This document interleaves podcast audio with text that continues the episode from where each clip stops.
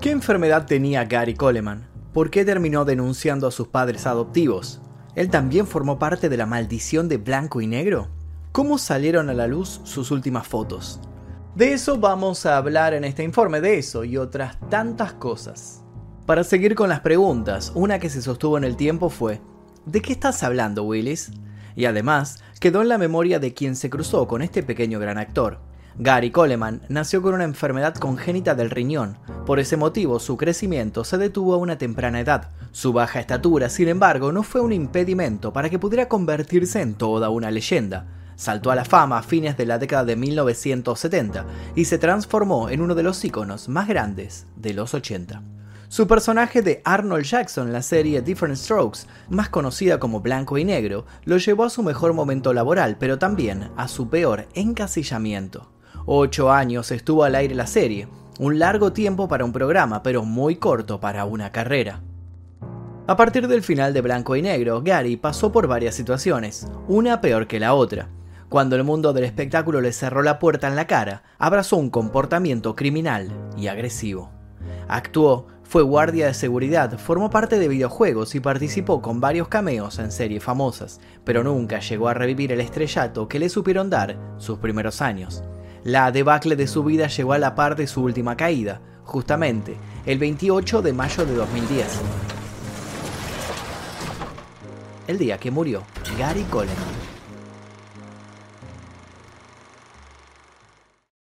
¿Sabías que Gary Coleman participó de muchos programas no solo como la estrella principal, sino también como invitado?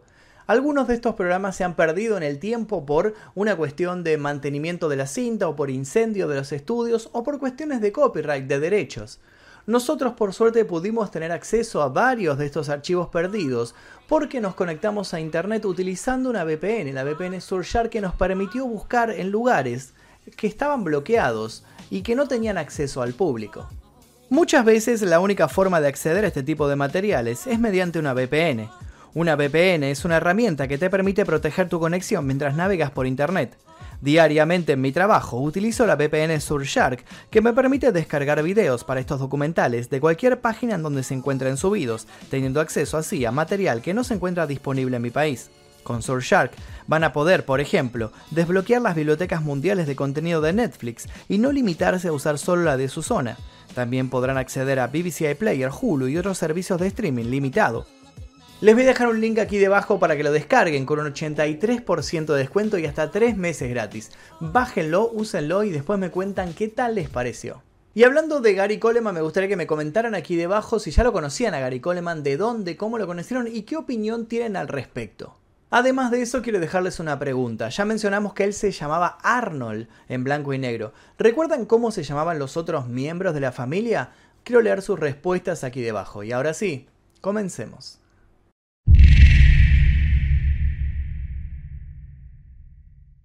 Como cada miércoles, Gary Coleman se dirigió al hospital para someterse a su tratamiento habitual, ya que desde muy chico tenía una enfermedad congénita renal. Al salir del tratamiento estaba muy cansado por haber estado cuatro horas conectado a la máquina de diálisis. Gary se sentía tan débil que solo quería ir a su casa para recostarse. En su hogar estaba Shannon Price, su ex mujer que incluso estando separados, seguía viviendo bajo su mismo techo. Luego de algunas horas, ya más descansado, ella le pidió a Gary que preparara algo para comer. Él se quejó porque debía bajar la escalera, pero igualmente lo hizo. Ni bien descendió algunos escalones, Shannon escuchó un ruido fuerte. Asustada, acudió corriendo y vio que el actor estaba tirado en el suelo. Se acercó para ayudarlo, pero cuando vio un charco de sangre que se hacía cada vez más grande, se asustó. Lo único que atinó a hacer fue llamar al 911. Hasta ese momento Gary Coleman estaba con vida, pero luego todo eso cambiaría drásticamente. Pero no nos adelantemos, para conocer y saber por qué llegó a ese triste final, es mejor que empecemos por el principio.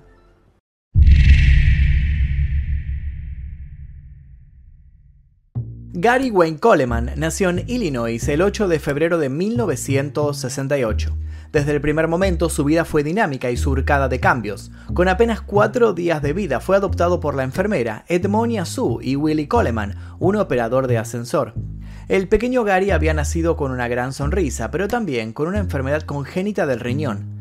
Dicha enfermedad le causó una nefritis que se podía describir como un conjunto de enfermedades que causan inflamaciones renales.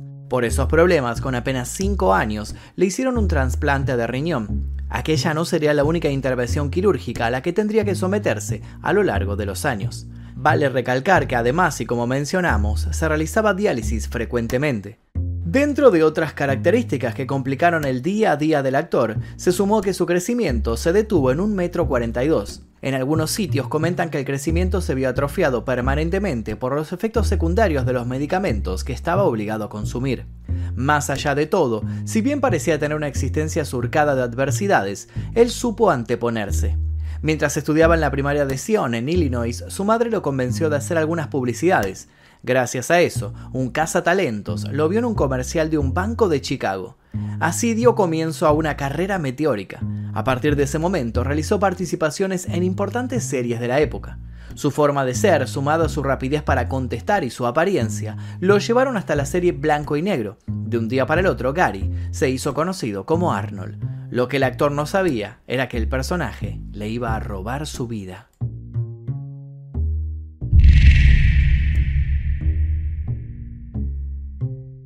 Así fue como Gary volvió a ser adoptado, pero esta segunda vez por la familia Drummond. En la serie, Arnold Jackson era un huérfano que vivía en Harlem junto a su hermano Willis. Sus vidas de la ficción pegaban un rotundo giro cuando Philip Drummond, un millonario viudo que vivía en Nueva York junto a su hija preadolescente, decidía hacerse cargo de ellos. Arnold hacía caras que siempre generaban una sonrisa. Sus mejillas infladas y la frase ¿De qué estás hablando, Willis? lo llevaron a lo más profundo del corazón de la audiencia. Él, junto a Blanco y Negro, estuvieron en lo más alto de la historia de la televisión mundial de una época. Luego de 8 temporadas y 189 capítulos, la serie llegó a su fin. El personaje de Arnold se despidió de la televisión, pero no así de la vida de Gary. El actor mostró siempre una actitud positiva mientras estuvo grabando Blanco y Negro, se reía con los técnicos y parecía un hombre feliz. Sin embargo, un intento de suicidio le dio un sacudón a sus días.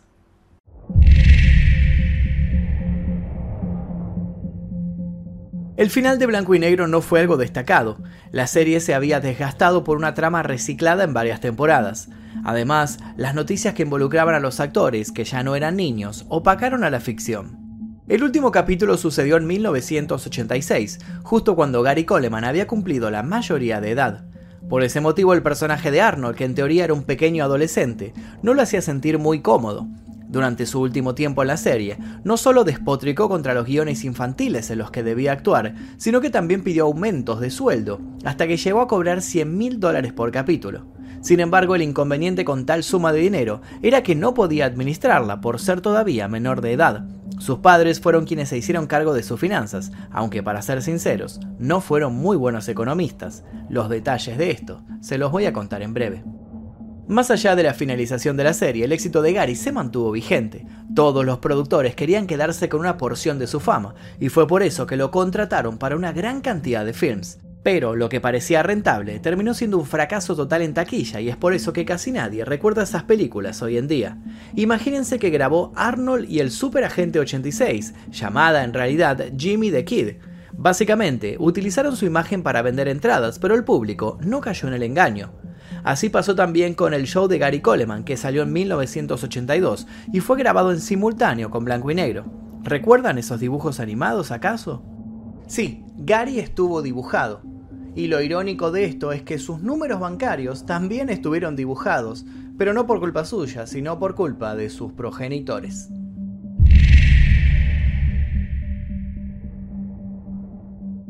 Coleman fue el actor infantil mejor pagado de las décadas de 1970 y 1980, pero también uno de los que más problemas tuvo. Sus padres adoptivos se encargaron de sus finanzas y no solo para controlarlas, sino para malgastarlas. Mientras la carrera de Gary explotaba, los adultos, a cargo del niño de oro de los 80, tomaban más dinero del que debían. Pero ¿cuánto podría durar ese manejo indebido de sus ganancias? Bueno, resulta que Gary Coleman cuando cumplió los 18 años fue al banco para contar lo que había ahí, porque él, según sus cálculos, deberían haber guardado 18 millones de dólares. Ahora, la pregunta es, ¿cuánto imaginan que había en ese momento en su cuenta bancaria? Imaginen un número, piensen cuánto había en ese momento cuando él fue a revisar la cuenta. Bueno, no, eso es mucho, eso es un montón, todavía menos. Más o menos por ahí, pero bajen un poquito más. Bueno, les doy la respuesta. Lo que Gary Coleman encontró fueron 220 mil dólares de los 18 millones que debía haber. O sea, el equivalente más o menos al pago por dos capítulos de su serie cuando él trabajó durante 8 temporadas ahí. Este descubrimiento llevó al actor a tomar una decisión dolorosa. Años más tarde, más precisamente en 1989, demandó a sus padres y a su agente por apropiación indebida de sus ahorros. Luego de varias idas y vueltas legales, el niño estrella ya era un adulto y ganó el pleito, pero no la suma total que le sacaron, sino que solamente recuperó alrededor de 1.3 millones de dólares, una suma para nada despreciable, pero que distaba mucho de la fortuna perdida. A partir de esta situación, la vida de Gary Coleman descendió hasta transformarlo en una persona llena de inconvenientes legales. Curiosamente, ese monto que le dieron por el juicio fue su última ganancia sustanciosa, al menos por 10 años. Y con esto quiero decir que en la década de los 90, Gary fue solo una sombra y un recuerdo para Hollywood.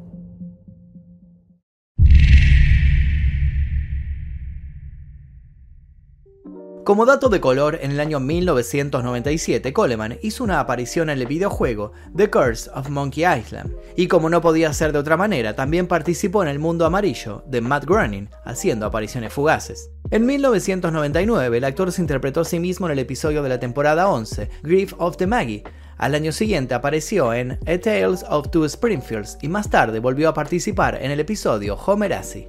Los Simpsons no solo lo homenajearon, sino también potenciaron uno de sus mayores problemas mediáticos.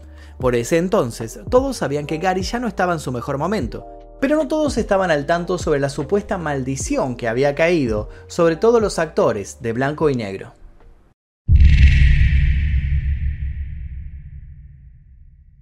Antes del cambio de siglo se potenció una teoría macabra. Varios medios afirmaron que existía la maldición de blanco y negro. Todd Bridges, quien hacía de Willis, y Dana Plato, la dulce Kimberly, fueron apresados por consumir drogas y sus vidas terminaron destruidas.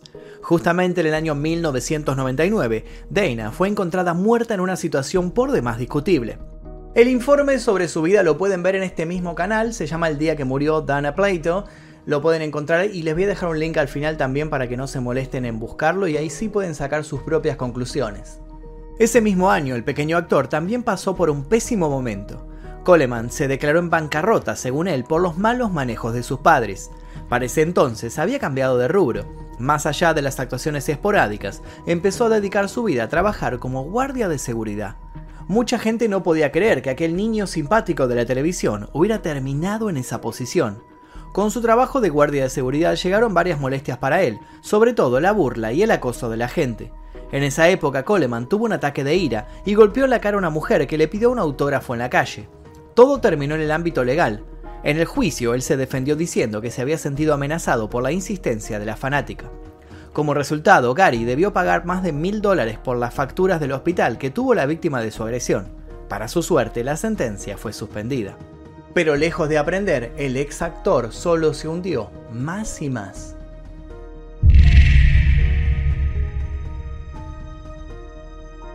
Como si fuera un capítulo de relleno o una pequeña subtrama en su biografía, en 2003 tuvo otro enfrentamiento mediático, pero esta vez en el ámbito político. Fue candidato a gobernador para California y en ese momento dijo, soy el tipo menos calificado para el trabajo, pero probablemente lo haga mejor que todos. Si bien no fue una frase que lo vendiese de la mejor manera, quedó en octavo lugar en una votación donde también participaron varias estrellas. El pequeño actor fue abatido por el gran Arnold Schwarzenegger. Harto de todo, el artista dejó California y se mudó a Utah en el 2005. Entre tantas pérdidas, llegó a su vida lo que él pensaba que era el verdadero amor. Gary Coleman y Shannon Price se conocieron en el set de la película Church Ball. Entre medio de un plató que respiraba bajo presupuesto y una película olvidable, se flecharon inmediatamente. Empezaron a salir en 2006 y al año siguiente se casaron en la cima de una montaña de Nevada. En ese contexto, siendo 2008 y él con 40 años, confesó abiertamente su virginidad. No he elegido serlo, siento el deseo como cualquiera, pero aún no sé qué es el sexo. Sin embargo, la pareja no estaba destinada al éxito, y no solo por la diferencia entre edad y altura, sino también por la diferencia en los ideales.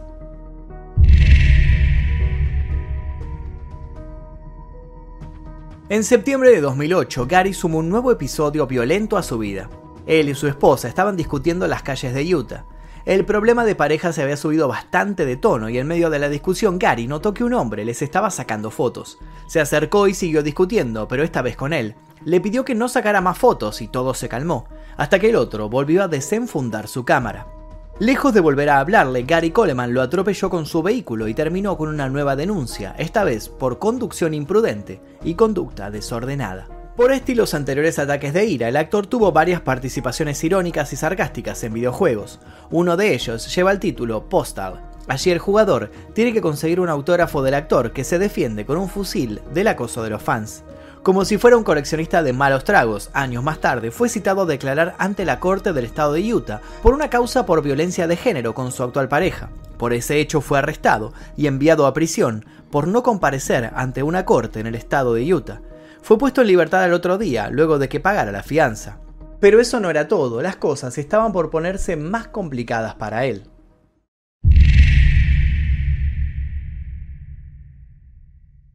La comediante de Saturday Night Live, Molly Shannon, publicó el año pasado su nuevo libro de memorias titulado Hello Molly. En él cuenta un muy mal momento que pasó en Los Ángeles en 1987. En ese año había firmado con el agente de Coleman, Mark Randall. Vale aclarar que trabajar con él era algo por demás beneficioso porque tenía en sus manos al niño de oro de Hollywood. Por lo menos, en esa época lo era. Este agente la invitó a tomar el té en el Plaza Hotel, Allí también estaba Coleman con sus apenas 18 años. Luego de la merienda se quedaron hablando y ella recordó en sus escritos que entre risas y bromas Coleman la invitó a ver la suite presidencial donde se hospedaba. Cuando llegaron a la habitación le pidió a Shannon que se sentara en la cama.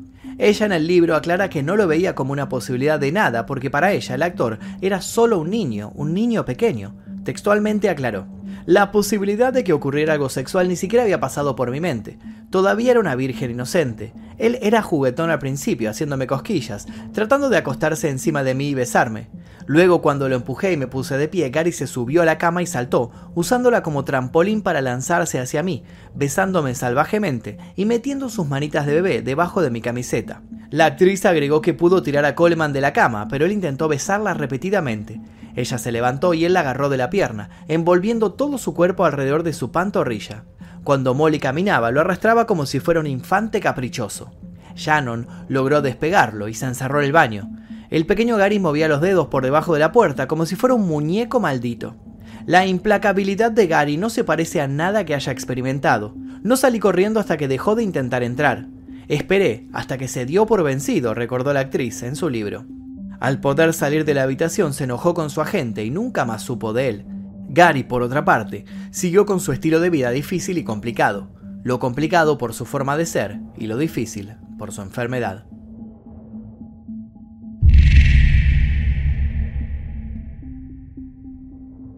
Cada semana durante casi 30 años el actor se realizó diálisis por su problema en los riñones. Las secuelas quedaron a la vista años más tarde, su expectativa de vida decreció y aumentó la posibilidad de riesgo cardíaco. Buscó en su esposa a alguien que lo cuidara, pero su relación duró muy poco. Sin embargo, siguieron viviendo bajo el mismo techo, hasta que la muerte los separó. El 28 de mayo de 2010, Gary había tenido un día difícil por sus cuatro horas de diálisis. Estaba exhausto, pero debía atender los requerimientos de su exmujer. Al bajar las escaleras se desplomó y ella acudió lo más rápido que pudo.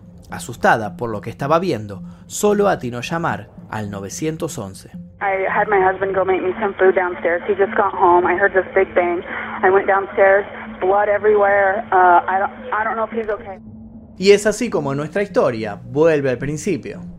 Hay sangre por todos lados, apúrense por favor, se le escuchó decir a Shannon Price en la llamada. Además, le contó al operador las circunstancias en las que se encontraba su ex esposo.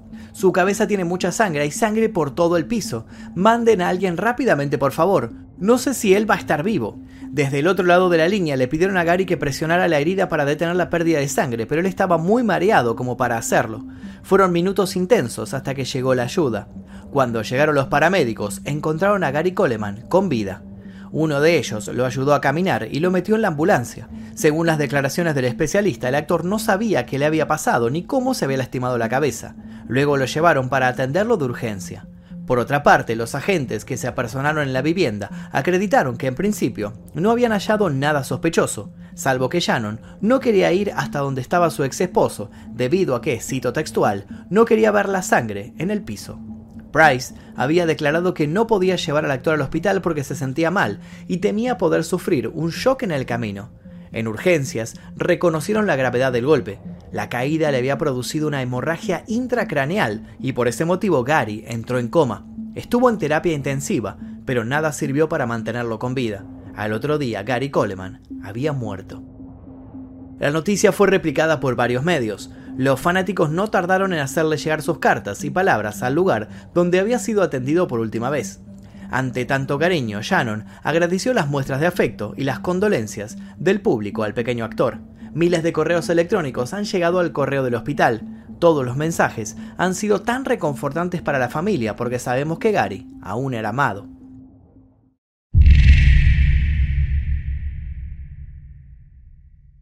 A los pocos días de la muerte de Coleman, los detalles del accidente llegaron a todos. Como suele suceder, las teorías y especulaciones salieron a la luz. La primera en ser señalada fue Shannon Price. Sus actitudes en la caída de Gary, sumado que estaban separados y viviendo bajo el mismo techo, decantó que posiblemente ella lo había empujado. Además, les comenté que Gary había fallecido al otro día de estar internado, pero no les dije cómo. Shannon tomó las últimas decisiones en el hospital con respecto a la salud del actor. Gary estaba en coma, y cuando le preguntaron si prefería desconectarlo del soporte vital, ella dijo que sí, sin consultarle a sus padres. Así de rápida concluyó la historia del actor estrella de blanco y negro, pero como suele suceder en su mundo, todavía quedaban capítulos por conocer.